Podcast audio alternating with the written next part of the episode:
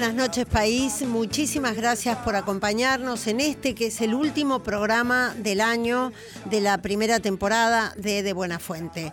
Ya nos despedimos eh, hace un par de lunes con motivo de estas fiestas que nos dejan un poquito a merced de las agendas de los invitados, ¿no? Días difíciles para encontrarlos, pero por eso hemos preparado, hemos querido compartir con ustedes un resumen de lo que para nosotros han sido las mejores entrevistas que hemos tenido en De Buena Fuente.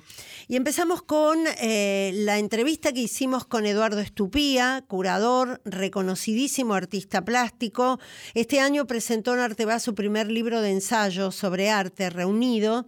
Son eh, diferentes eh, críticas y textos que escribió entre 1986 y 2018. Esto nos contó sobre su libro Líneas como culebras, pinceles como perros. Buenas noches, Eduardo Estupía. Buenas noches, ya me ruborizaste. Gracias por aceptar la invitación porque además es un escritor formidable, un artista excepcional y es además curador de artistas, con unos textos que agigantan lo que realmente se está presentando en una exposición. Pero concretamente lo invitamos porque durante la Feria Arte Va, compré un libro titulado Líneas como culebras, pinceles como perros, que es precioso. Es uno de esos libros donde el autor eh, escribe pequeños ensayos, artículos, artistas que lo han inspirado y que en definitiva va como trazando obras con pinceles. ¿Es así? ¿Te lo planteaste de esta manera? Qué buena, qué buena, qué buena imagen, qué buena figura que, que hiciste. No, pero se podría pensar que uno eh, hay una pictoricidad de la escritura, ¿no? Que uno va como delineando una imagen de un artista que no es uno, ¿no? De otro artista, eh, una imagen analógica, una imagen eh, este, escritorial, pero que tiene que ver con la visualidad, ¿no? Entonces, este, de, eso se trata un poco escribir sobre colegas y escribir sobre obras eh, pictóricas o visuales, ¿no? Poner en texto una trama visual, digamos que que tiene su autonomía, ¿no? Y también tratar de dar cuenta de estas estos desarrollos de lenguajes que, que de algún modo requieren una especie de ingreso del umbral, ¿no? A veces los textos sobre arte son un ingreso al, al, a, la, a, la, obra, ¿no? No son una descripción solamente exterior, sino más bien es un, un puente, una manera de hacer ingresar al espectador a la obra, la esté viendo o no, ¿no? Digamos, viste que el texto, el libro puede tener una pregnancia determinada para quien conoce a los artistas y puede tener otra para quien no los conoce. Entonces, se trataría de que el texto sobreviva aún no conociendo el lector al artista del cual se habla, ¿no? A mí me pasa a veces que yo leo algún libros de diversos autores donde las descripciones de artistas eventualmente son de artistas incógnitos para mí. Sin embargo, la descripción vale por sí misma, ¿no? Entonces, mm. bueno, ya es algo eso, ¿no? Es como un... Yo lo leía y de pronto llegué al, al artículo donde hablas de John Berger y yo dije, claro, esto era lo que, lo que me venía pasando a medida que leía, ¿no?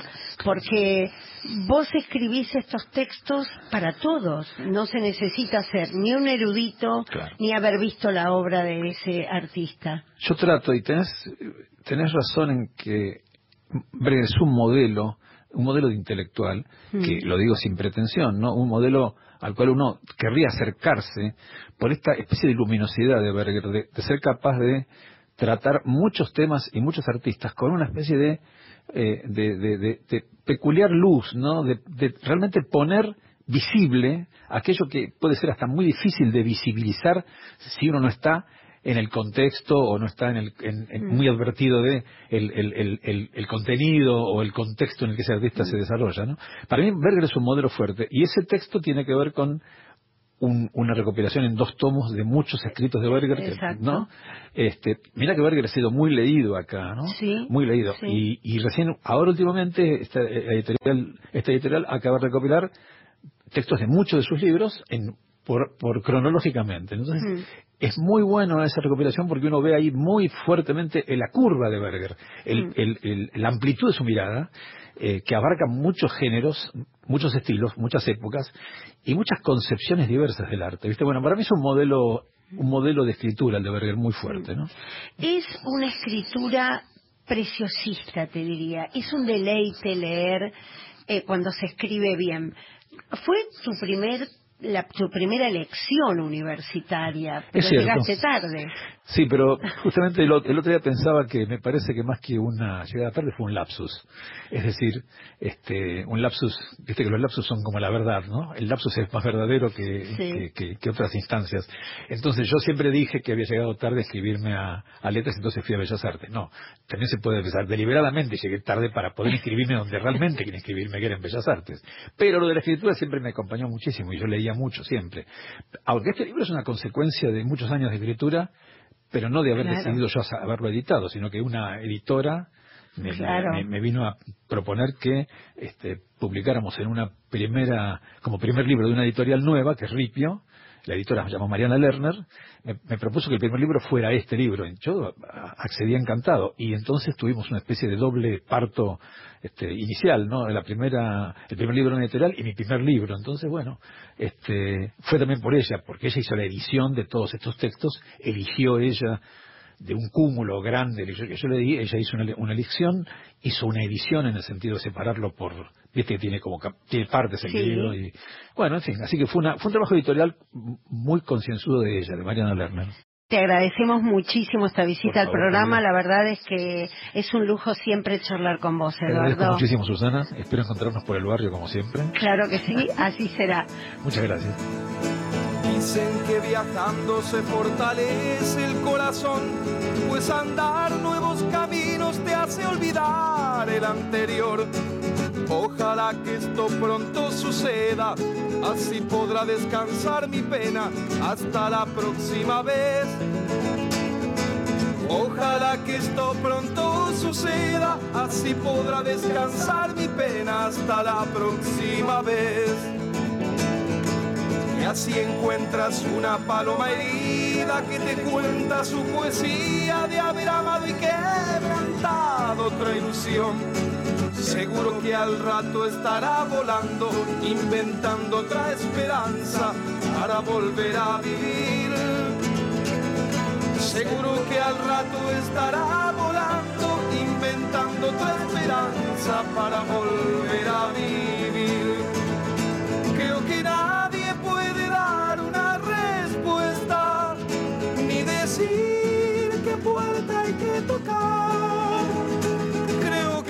Pesar de tanta melancolía, tanta pena y tanta herida, solo se trata de vivir. En mi almanaque hay una fecha vacía, es la del día que dijiste que tenías que partir Debes andar por nuevos caminos para descansar la pena hasta la próxima vez. También pasó por este programa el famoso Aldo César, fotógrafo.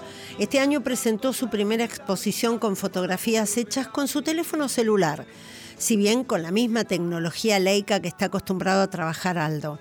Eh, la exposición se tituló Mi tercer ojo, estuvo durante varios meses allí en Galería Mamán. Aldo define ese tercer ojo de su cámara digital como la revolución de la mirada, una revolución creativa. Esto nos decía. Hola Aldo, buenas noches, qué placer tenerte en el programa. Susana Reynoso te saluda. ¿Cómo estás, Susana? Qué gusto oírte. Para mí también. Bueno, contanos un poquito qué cantidad de imágenes, de obras vas a presentar aquí y, si están atravesadas por alguna temática o cómo decidiste curar esta muestra. Bueno, en realidad la muestra está curada por eh, Patricia eh, Pacino, este, que es la, mujer de, de, Mamán, este, y eh, la idea viene madurando en mi cabeza desde hace dos o tres años a medida que el teléfono celular, digamos, la cámara del teléfono celular, se fue imponiendo sobre las cámaras más prestigiosas en el sentido, te diría, este, humildemente, yo la usaba eh, como un teléfono que necesitaba tener encima, como todo el mundo, por si me llamaba alguien, este, mientras que tenía colgada la Flex de mis amores, una Leica del mismo estilo, te digo, y una máquina digital de gran definición. Entonces, este, bueno, de golpe, eh, cuando tenía una situación más estática, digamos, este, dije, bueno, voy a usar como un blog de apuntes o también de documentación de cosas que son más irrelevantes como para, no sé, hacer negativo o copias y más cosas más complicadas. Entonces, empecé a usarlo, te digo, de esa forma. El tiempo fue corriendo, los celulares fueron eh, mejorando, porque yo empecé toda esta práctica hace cinco años, este, y este, poco a poco solo se fue imponiendo, es decir, eh, la mejor foto de las tres cámaras realmente, la cuarta cámara que era el, celular, te digo, empezó a ser fantástico, ¿entendés?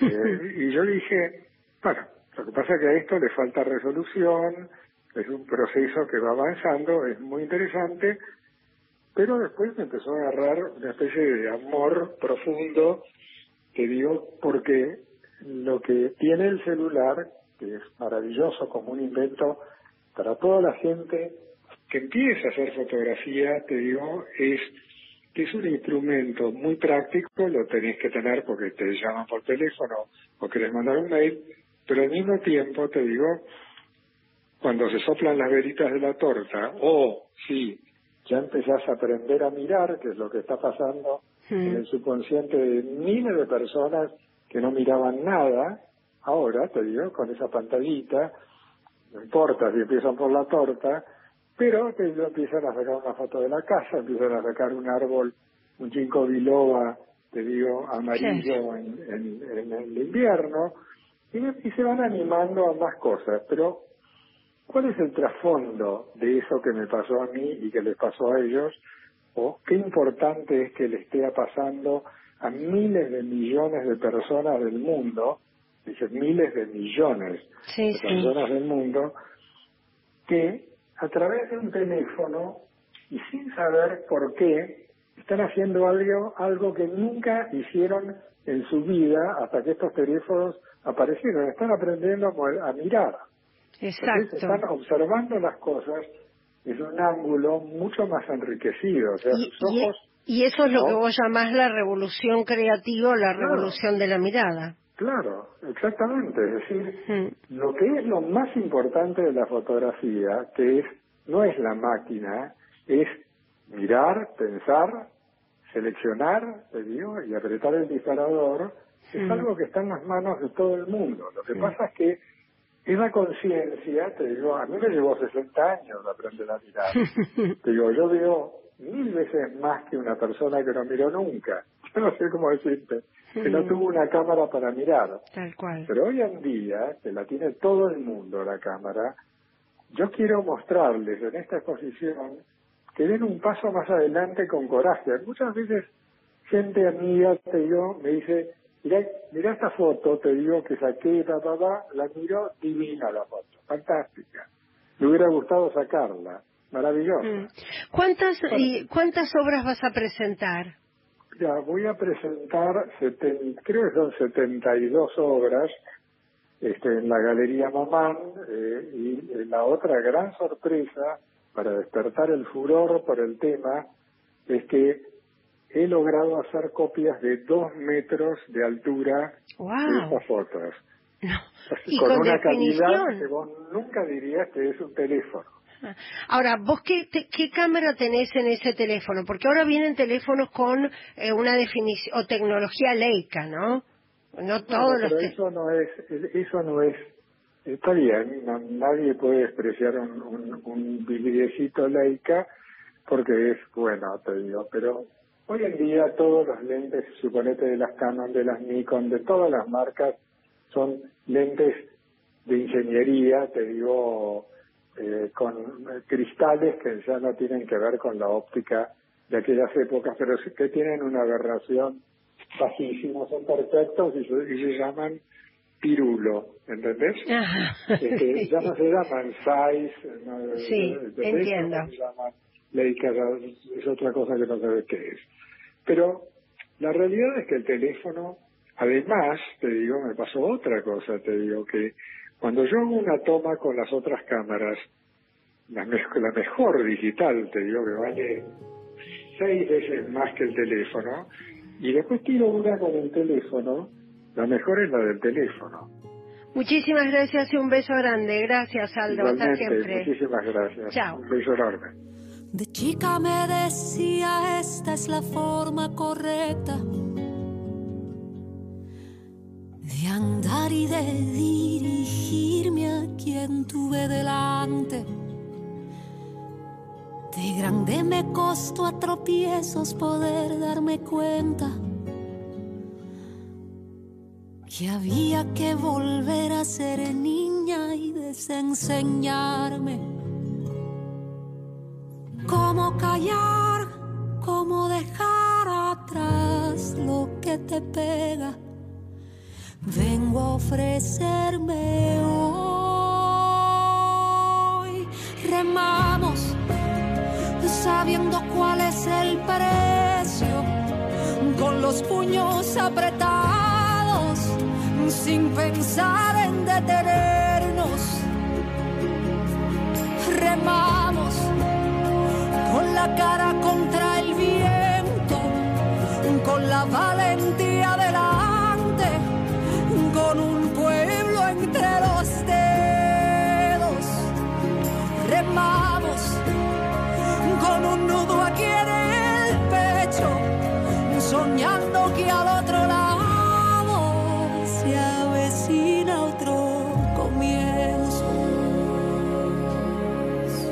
cuando terminó el octavo Congreso de la Lengua en Córdoba, pudimos hablar con un querido amigo de este programa, el escritor nicaragüense Sergio Ramírez.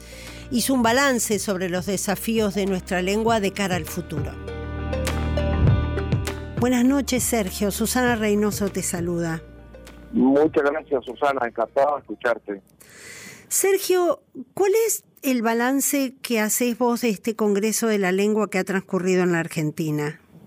Bueno, me parece que es uno de los más interesantes a los que yo he asistido, porque estamos debatiendo asuntos que yo diría candentes en cuanto a la perspectiva de la lengua castellana en el futuro inmediato, sobre todo por eh, las tecnologías, las tecnologías digitales. Ya estamos hablando por primera vez de una lengua sintética, estamos hablando del poder que tienen los traductores eh, digitales, las traductoras automáticas, eh, del poder que tienen las eh, eh, las, las eh, aparatos domésticos que dan instrucciones de voz y tienen su propio lenguaje, lenguaje diferenciado. En cuanto el lenguaje robótico va a influenciar al lenguaje humano, el lenguaje humano va a dominar el lenguaje robótico, eh, son preguntas que hace cuatro años, tres años para el último congreso aún no se hacían.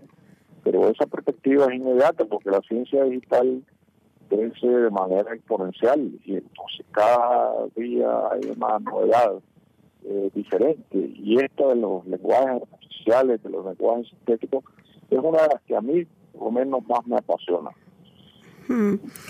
Y este atrevimiento, este atrevimiento que el español tiene para romper fronteras, ¿crees que ayuda a, una mayor presencia del español en ese lenguaje tecnológico que hoy domina el mundo?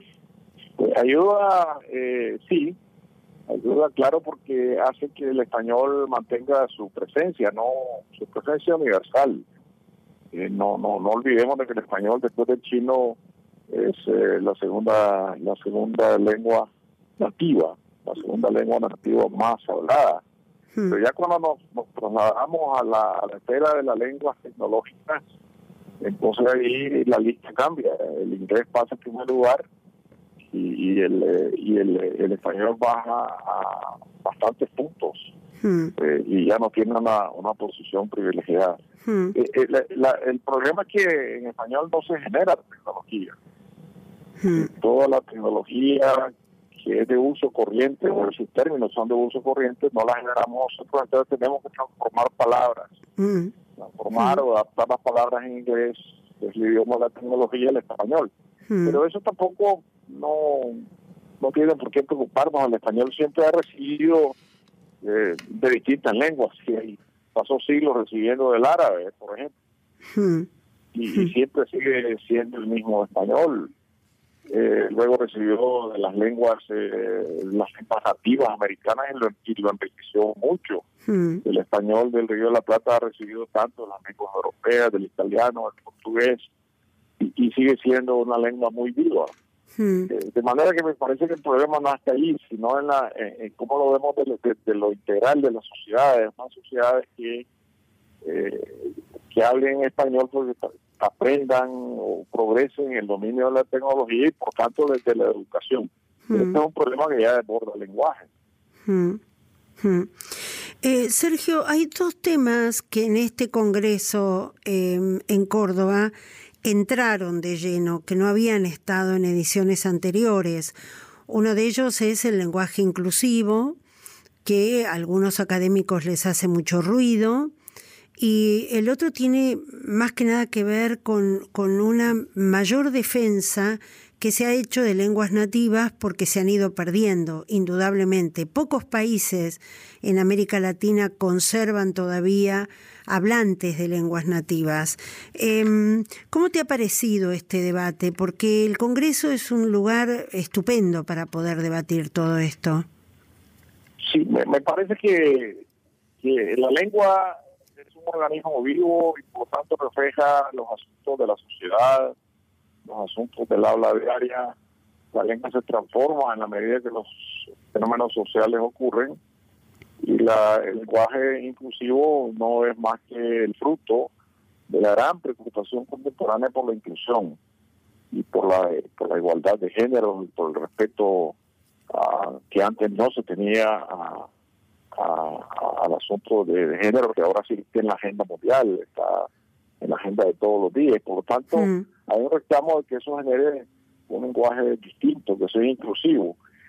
Eh, me parece que eh, aquí el asunto es cuáles son aquellas palabras que realmente la gente va a adoptar, aquellas palabras nuevas, neologismos, que tienen que ver con la inclusión, que la gente va a adoptar como naturales, Mm, porque eh, la, la verdad es que lo- lo- lo- los, eh, los términos de del léxico no se pueden decretar.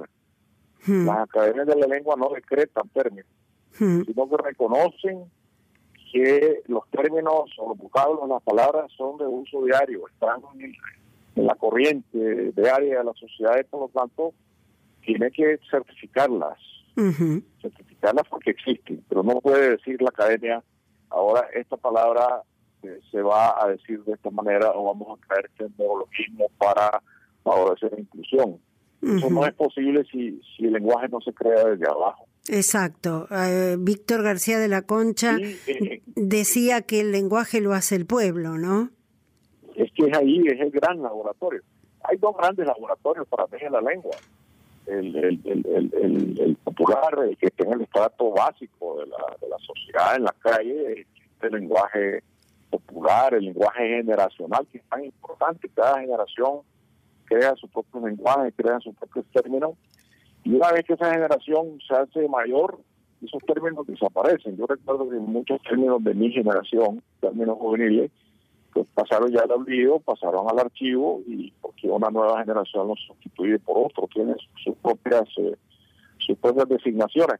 Y el otro nivel donde se, se crea el, el otro laboratorio donde se crea la lengua, pues es el de los escritores, que crean palabras, crean neologismos, Mm, mm, crean formas de expresión que después también pasan arriba, pasan a- al estrato popular, así como del estrato popular, muchos términos pasan a la literatura. Mm. Ese es un es un camino de ida y de ida y regreso. Bien, bueno, muchísimas gracias por este anticipo.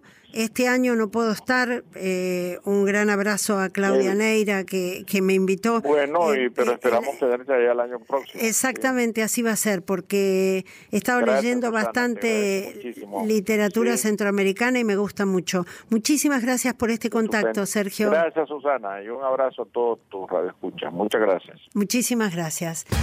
De Buena Fuente, con Susana Reynoso. La propuesta que te cuenta siempre de primera mano lo más saliente de la actualidad cultural para que no te pierdas nada.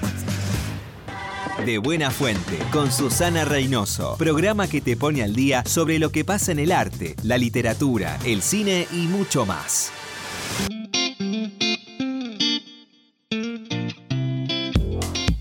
Estamos en el piso, nos vino a visitar con Lorena González Ortiz. Ella es una de las eh, emprendedoras que ha creado y lleva adelante en distintos mercados un Malbec Nacional Anti-Age. Se están tirando de cabeza todas las oyentes pensando cómo un vino puede ser antiedad. Buenas noches Lorena, gracias por acompañarnos. Hola Susana, muchas gracias por la invitación, por permitirnos estar acá compartiendo con vos una noche tan linda. Y por otra parte queremos saber todos los secretos del vino anti-age. Pero por supuesto, por supuesto, sí, con Laura, mi socia, que hoy está en Mendoza, eh, creamos un vino a través de un proceso particular, especial y natural, que lo que hace es concentrar eh, anti- los antioxidantes que tiene el vino Malbec. Específicamente, eh, la uva del Malbec tiene en el ollejo eh, el resverastrol, no sé si escuchaste hablar en algún momento, Nunca. que se consume en cápsulas, se pone en crema, viene en, Ah, varios, en varias presentaciones. Y también lo tiene el vino anti-age, o sea, es uno de los motivos por el cual los médicos recomiendan una copita de vino todos los días. El Mm. antioxidante previene la oxidación y el envejecimiento de la piel. Ahora, ¿todos los vinos son anti-age o ustedes trabajan muy especialmente este aspecto? Nosotros lo que hicimos con este vino es eh, elaborar o probar por prueba y error, conseguir un método, un proceso distinto que hace que se concentren los antioxidantes y eso hace que sea anti-age. Antiedad, previene el envejecimiento de la piel. Ajá. Ese proceso lo estamos patentando, no, lo podemos, no podemos hablar mucho de cómo lo hacemos, eh, pero bueno, es único en el mundo, es el primero y es el único en el mundo. Ahora, eh, ¿ustedes de profesión qué son? ¿Sommeliers? No, Eh, nada que ver, Susana. Laura es farmacéutica, yo Ah. soy psicóloga eh, como profesión de base y además, después de tener a nuestros últimos nenes, empezamos a dedicarnos a la estética. Las dos somos esteticistas y cosmiatra. Ah, qué lindo. Entonces, sí, y nos encanta el Malbec. Amigas de, de- somos amigas porque nuestros nenes, los más chiquitos, van al mismo grado. eh, y nos juntábamos para hablar de la piel, del embellecimiento, del- de los nuevos activos en el mercado, de cómo tratar la piel. Ah, Y siempre teníamos una copa del Malbec en el medio. Y en eso, entre copita va, copita viene, empezamos a pensar de qué manera podíamos hacer para potenciar los antioxidantes, porque ya de por sí el vino es antioxidante. Ahora, eh, no todos los emprendimientos que surgen de charlas de mujeres prosperan. Digamos, ustedes han tenido que armar un emprendimiento interesante para hacer creíble este carácter del vino, esta bondad del vino Malbec, ¿no? Sí, tal cual, tal cual. Eh, fue, o sea, es un proceso, sigue siendo un proceso. El vino está en el mercado hace un año.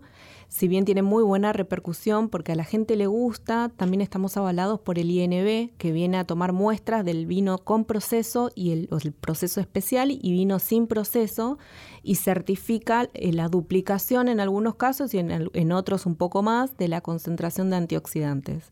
O sea, estamos respaldados por un instituto nacional. Claro, que es el Instituto, el INB es el Instituto Nacional Antivinícola. ¿Cómo prueban el efecto de esto en la gente, mujeres, hombres? Porque en esta época todo el mundo quiere verse bien, más joven, saludable, etcétera. En primer lugar, nosotras, el, vino está hace un año, hace poquito tiempo, y estamos empezando con, lo- con los estudios y con las investigaciones y con las pruebas en nuestras clientas ahora. Ajá. Pero tenemos la certeza de que eh, los antioxidantes son buenos para la salud, el reverastrol, o sea, la gente lo consume, lo recetan los médicos, y este producto es un producto natural. O Ya de por sí el médico que te diga, tomate una copa de vino todos los días porque es bueno para el corazón, para bajar de peso, para el colesterol, para un, tiene un montón de beneficios para la salud, también lo tiene para, para la piel. Ahora, me refiero a, hay gente que la sigue desde hace un año y entonces eh, ustedes, ellas podrán advertir si... Ahora lo que hicimos es tomar una muestra de gente que tenga la misma rutina de higiene, más o menos el mismo hábito de alimentación, como para ir haciendo comparaciones, ¿no? Tomamos un periodo de seis meses, estamos dentro del tercer mes, cursando el tercer mes, y ya vemos resultados en cuanto por sobre todo a la luminosidad de la piel, a la frescura, a la tersura y a la luminosidad. Es lo que hasta ahora estamos viendo. Claro, digamos, porque esto no es alentemos que la mujer se va a ver mejor porque se toma tres copas de vino, una en ayuno, una al mediodía y una a la noche.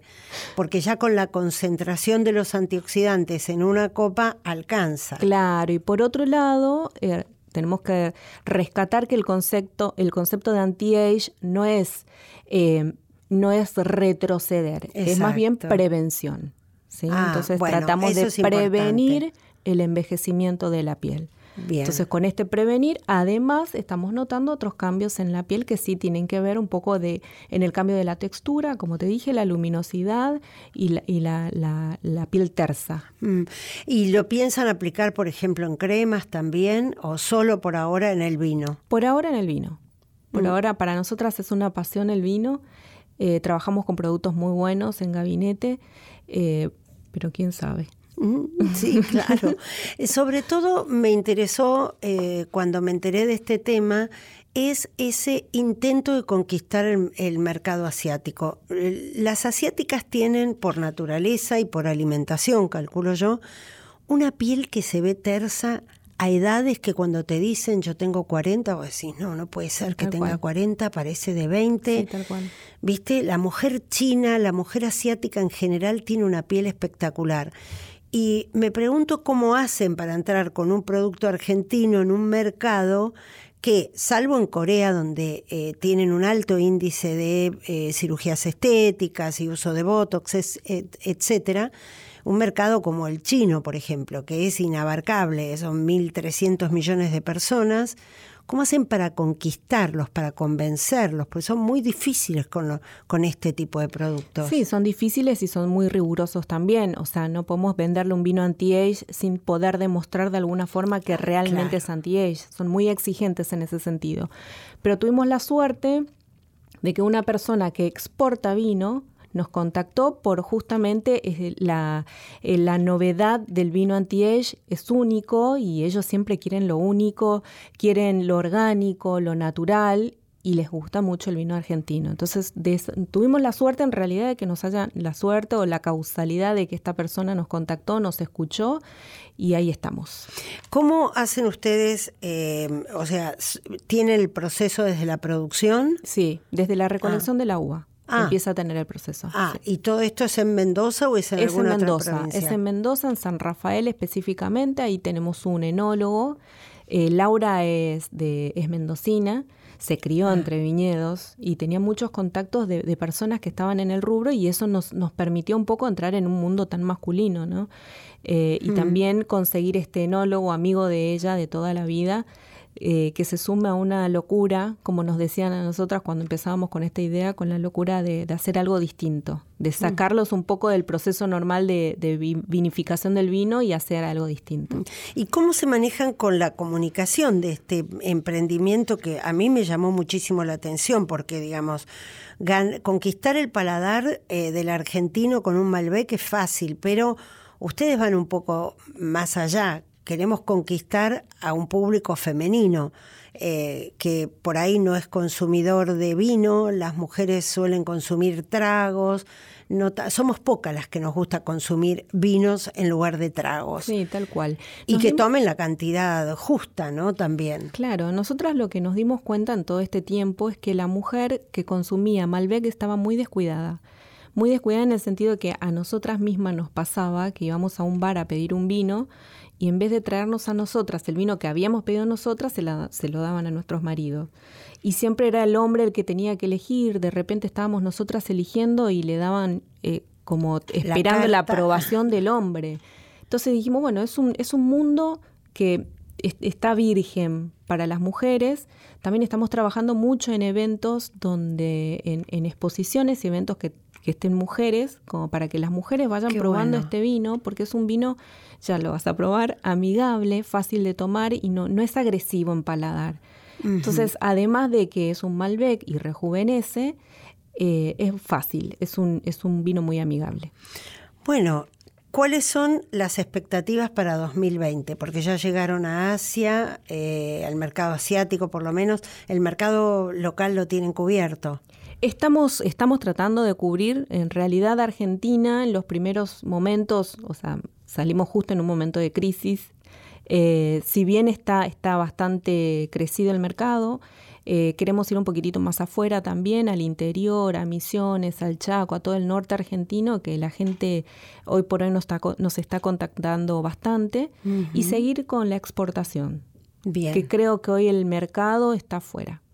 Por sobre todo estamos investigando, nosotras no tenemos nada que ver con esta industria, pero bueno, desde que lanzamos el vino empezamos a, leer un poquitito más y a mm. interiorizarnos un poco más y nos damos cuenta que, Argentina tiene, eh, o sea, la mayor cantidad de vino que exporta es el Malbec. Entonces nosotros estamos viendo un canal eh, muy, muy positivo para nosotras para seguir creciendo en ese sentido. ¿Crees que la declaración del Malbec como, como un valor cultural de la Argentina puede haber ayudado? Esto fue durante la segunda presidencia de Cristina Kirchner. Sí, sí, estoy convencida mm. de que es así. Mm. Que es como la bebida nacional. Exacto. Eso es interesante porque muchas veces a lo patrimonial no se le da ninguna bolilla. Em, a mí me gusta mucho, yo investigo mucho todo el tema de patrimonio cultural y me parece que una declaración de patrimonio cultural de algo que es tan típico de los argentinos, porque cuando vos vas afuera, el vino tinto que se consume no es Malbec, salvo que sea argentino. Yo he visto que hay muchísimo más vino argentino ahora en, el en los últimos dos años. Antes el vino que se consumía era chileno y en las góndolas de los supermercados afuera estaba como argentino. Y a mí me daba mucha rabia porque decía, teniendo tan buen vino, ¿por qué nos pasa esto? Si los chilenos no tienen mal vino, pero el nuestro es muy bueno. Sí, sí, tal cual, tal cual. Y por otro lado, una, un dato interesante que estuve leyendo hace días es que el 57% de los vinos que se exportan son Malbec. Entonces, ah. eso más todavía nos dio pie a decir, bueno, es un mercado interesante. Es bastante, 57% de los vinos que se exportan es Malbec. Bien, muchísimas gracias Lorena González Ortiz. Ella es una de las productoras de este vino anti-age que se llama Skin Wine, o sea, un vino para la piel, vino anti-edad, como nos dijo, que enamora a las argentinas y va a la conquista de los hombres asiáticos. Bueno, allí hay un mercado inabarcable, que les alcance la producción. Sí, menos mal que hay que hacer beber a los asiáticos, que son, solo en China son 1.200 millones, ¿no? Muchísimas gracias por venir, que tengas un muy buen año 2020. Igualmente, Susana, muchas gracias. Gracias. Ay,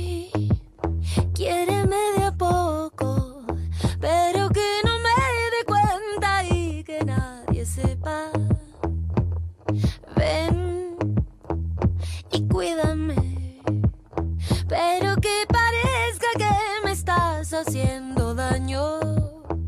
Amárrame.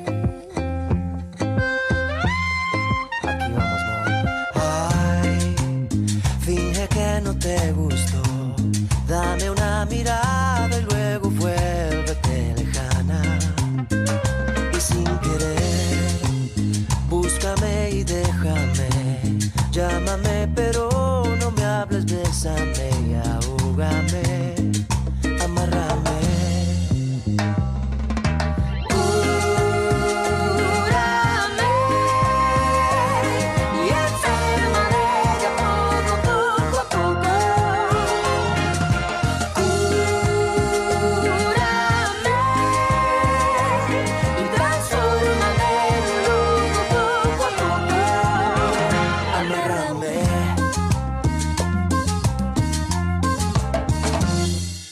Año también nos dimos el gusto de cruzar el Río de la Plata y fuimos al FIDAE, allí en Montevideo, invitados por José Miguel Onaindia, su director artístico. Fue un éxito y entre las entrevistas que pudimos hacer eh, está la de María Hervás, es la protagonista de Jauría, una obra escalofriante basada en el caso real de una violación masiva que se conoce como La Manada. La obra está en este momento en cartelera en el Matadero en España. Esto nos contó María Herbaz. María, protagonizás una obra muy impactante, se titula Jauría y está inspirada en documentos eh, del caso que se conoce como La Manada. Un caso espantoso donde la víctima tuvo que padecer la injusticia llamada judicial, aunque valga el juego de palabras, y eh, vos interpretás a la víctima. Contanos un poco cómo se estructura Jauría. Jauría es mm, una ficción realizada a través de las transcripciones literales del juicio de la manada, como bien has dicho, eh, por Jordi Casasnovas, el dramaturgo. Está estructurada, diríamos, una especie de tres actos, aunque no terminan de serlo, pero bueno, eh, uno es el juicio en el que tanto la víctima como los inculpados eh, declaran ante el juez su versión de los hechos. Luego, bueno, o sea, quiero decir, ahí estaríamos los actores, yo en este caso representando a la víctima y ellos representando a los chicos acusados. Luego una parte, una especie de segundo acto en el que es la parte más en la que el juicio se centró puramente en, la, el interrogatorio a ella. Entonces sigo yo interpretando a la, a la víctima y ellos en este caso a los abogados defensores de ellos, de los chicos. Una tercera parte en la que mm, son los jueces, jueces deliberando eh, sobre, sobre lo que acaban de, de escuchar. De alguna manera sería un poco la estructura de Jauría como, como obra, dramatúrgicamente hablando. Y a través de estas tres partes, Jordi Casas Novas intenta dar una visión global al espectador de lo que puede ser este caso, que tú ha tenido y tiene mucha controversia, para que de algún modo, eh, aunque por supuesto hay una mirada y una, y una línea de pensamiento respecto del tema, una opinión, para que también el espectador pueda conformar su propia opinión del asunto. Por la gira que has hecho ya en, en España, ¿Cuál es la reacción de la gente? Porque, digamos, viendo el caso desde acá, yo lo he seguido mucho como periodista, uno tiene la impresión de que esa justicia también interpreta cierto pensamiento de la sociedad. Bueno, es que el caso de, de, la manada, que no ha sido el primero ni el último eh, en relación a una violación en grupo, ha generado jurisprudencia. Eso ha sido lo, lo más importante que, lo más destacado que tiene este caso. O sea, a través del valor y del coraje que ha presentado esta chica respecto a los medios de comunicación, a la propia justicia, a la propia sociedad, se ha reflexionado tanto sobre este asunto que, por cierto, hacía falta que ha llegado a cambiar la ley española respecto al asunto. Entonces, es un caso de vital importancia precisamente por eso y porque ha movilizado a toda una población que pues, no somos especialmente reivindicativos los españoles. O sea, no, bajamos mucho a las calles a, pedir y a clamar por nuestros derechos. Entonces, ha sido un caso que ha activado mm, la necesidad de justicia y la necesidad de una protección hacia la mujer por parte de la ley que hasta ahora no existía. Entonces, ¿cómo lo ha recibido el público a la obra? Al principio con mucha con mucho escepticismo porque por un lado la gente que defendía la víctima de la sociedad pensaban que nosotros como parte de la cultura nos estábamos aprovechando del momento que se vivía para incluso monetizar con como nos pusieron una vez en, la, en la fachada del teatro FAC monetizar dramas. Entonces casi nos tacharon de oportunistas. Y por otro lado eh, las personas que estaban más a favor de ellos consideraban que ya iba a entrar la cultura una vez más, a hacer justicia. Bueno, lo interesante de todo esto es que una vez que como espectadores lo han podido ver, los que han venido, su opinión ha cambiado radicalmente y todo el mundo que a mí se ha referido nos han dicho que la obra es tremendamente necesaria y que incluso les ha cambiado una manera, una mirada una manera de ver el asunto, una manera de, una manera de ver este caso y una manera de ver la libertad y los derechos de la mujer. ¿Cómo te inspiraste para ser un personaje que tiene que narrar el horror que ha vivido, ¿no? Porque el caso es absolutamente espeluznante, si bien como vos decís, no es el primero y posiblemente no sea el último, aunque lo lamentemos, ¿no? Eh, había una cosa muy muy clara desde el principio por Miguel, para Miguel, nuestro director Miguel del Arco, y es que él no quería que nosotros tratáramos de hacer personajes similares a los de la vida real, a los que ya se conocían. De ellos cinco tenemos mucha información porque salieron en imágenes de ellos en todos los telediarios, mucha información. Luego también hubo una gran masa de gente que, que proponía un linchamiento social hacia ellos, que también esto hizo que sus rostros fueran comúnmente reconocidos por cualquier persona casi en España. Cuando no tenía nada decir, cuando toda la ausencia esperé, cuando tuve frío temblé, cuando tuve coraje amé. Cuando llegó carta la abrí, cuando escuché a Prince bailé, cuando el ojo brilló entendí, cuando me crecieron alas volé.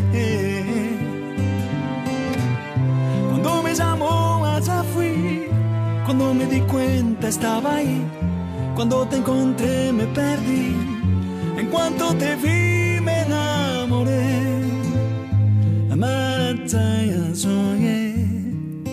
Zion, Zion, I.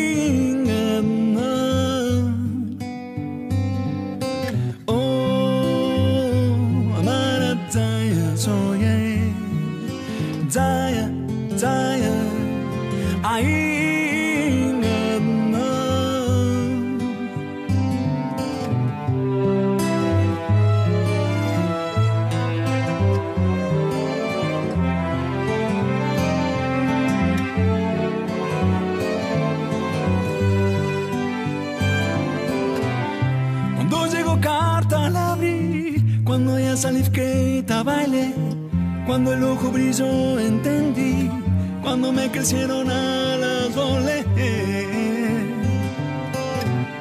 Cuando me llamó allá fui, cuando me di cuenta estaba ahí, cuando te encontré me perdí, en cuanto te vi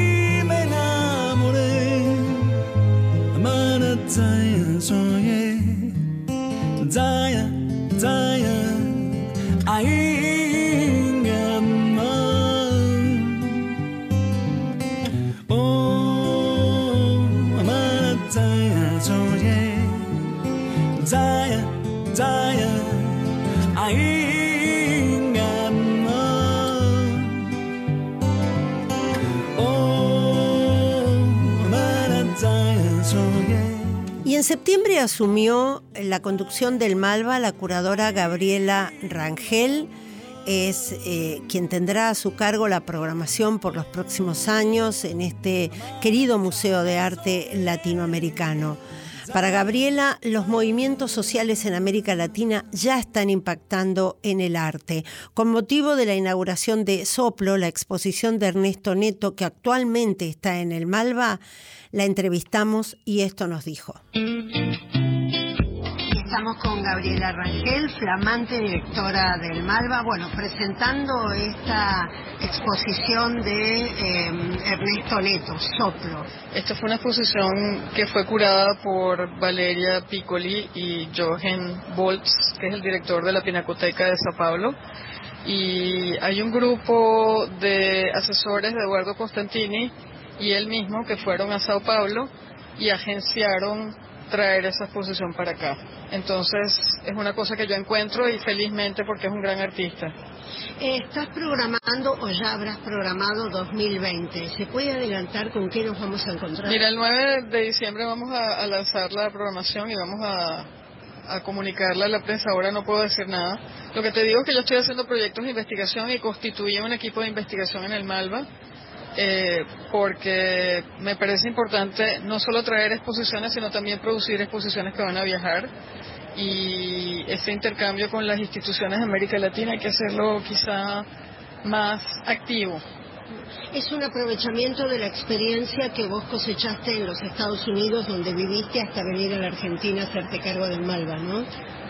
Sí, eh, yo en los Estados Unidos aprendí quizá un rigor profesional y por otro lado también me vinculé mucho a instituciones porque yo trabajaba en arte latinoamericano y eso implica también alianzas y una, una red también de, de colegas.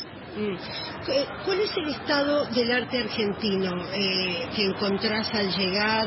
¿Ya te asentaste, llegaste en septiembre? ¿Cómo podrías definirlo? Yo no puedo definir el arte argentino porque el, arte argentino em, no lo conozco todavía lo suficiente para decir eso.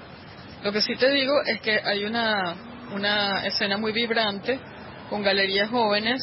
Hay una escena de galerías jóvenes y hay una profesionalización del arte que permite que gente que quizá antes no tenía acceso a ello tenga y hay una comunidad, hay una comunidad muy vibrante en Buenos Aires. No solamente desde, vamos, porque la gente reverencia la generación de los 60 y los 70, pero aquí hay gente joven muy interesante. Eh, Gabriela, por tu experiencia, ¿crees que todos estos movimientos sociales y políticos que se están dando en América Latina tendrán una influencia inmediata en la producción artística? No la tendrán, la tienen.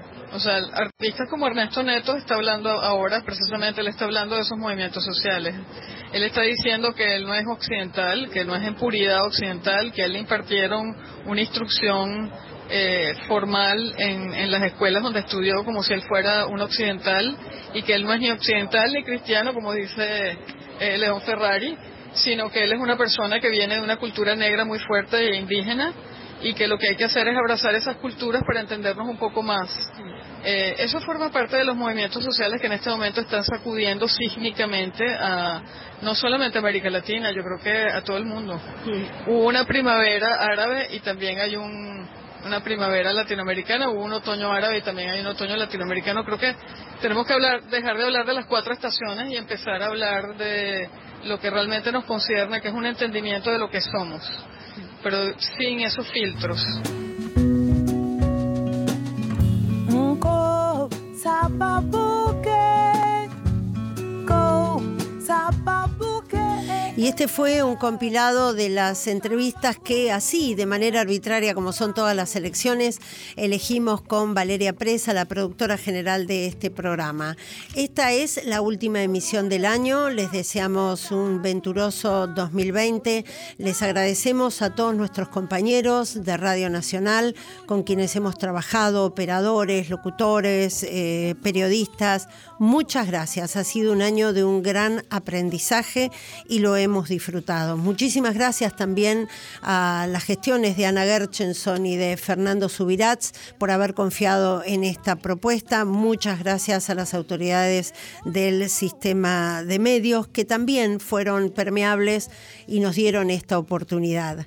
Que tengan un gran año 2020. Ulube sankelen fila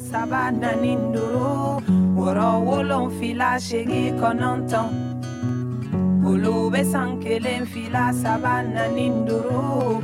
Woro wolon fila shegi kononton